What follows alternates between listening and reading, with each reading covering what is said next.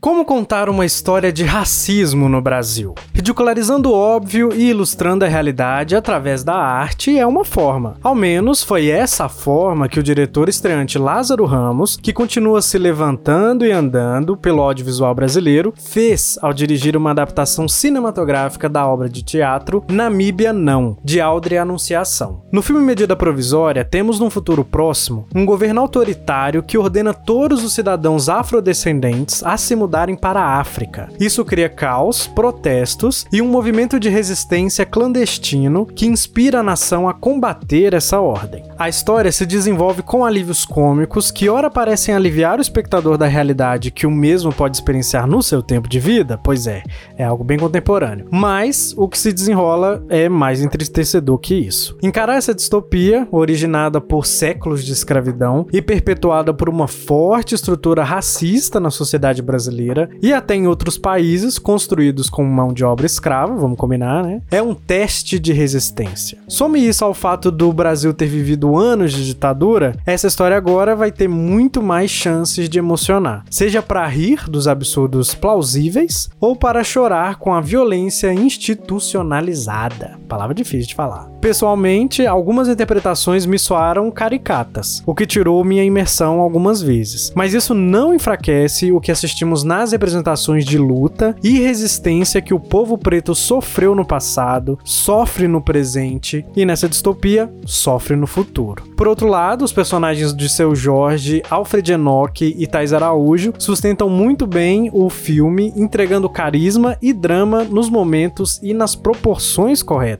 O restante do elenco principal também faz um bom trabalho, mas o que pode destoar mesmo são os coadjuvantes, pelo menos para mim destoou. O que não é o caso de Adriana Esteves e Renata Sorrá, muito populares por suas respectivas personagens Carminha e Nazaré. As duas aqui interpretam vilãs, mas dessa vez são muito mais reais do que nas novelas. A estreia de Lázaro é muito assertiva, porque a atmosfera que ele constrói e as cenas que entrega nos aproximam dos personagens e nos faz torcer para que eles encontrem uma solução para suas vidas ameaçadas. Acharia muito bom ver mais desse universo, porque assim ao menos teríamos mais exemplos de como combater o preconceito e o autoritarismo. E que sabor, viu? Assistir um filme desse num momento em que a cultura sofre tantos ataques por parte do governo obscurantista que estamos atravessando. É com essa sensação que eu acredito que Medida Provisória é um acerto do cinema nacional, e se você puder apoiar o filme assistindo no cinema, cinemas, faça isso. Além dos ataques, a cultura no Brasil vem sofrendo grande atraso nos últimos anos, e cabe a cada brasileiro e brasileira fortalecer a arte que transforma e discute pautas necessárias para uma sociedade melhor. E vamos lembrar que é ano de eleição, tá? É o momento mais democrático para que você escolha o que é melhor para nós e não só para você,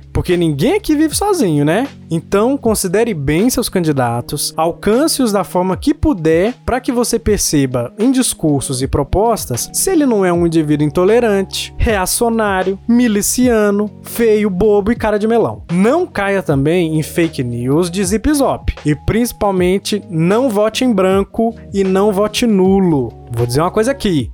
Lula e Bolsonaro nunca foram a mesma coisa e nunca serão a mesma coisa. Ficou claro então em quem que você vai votar, né? Então, um grande abraço e tamo junto.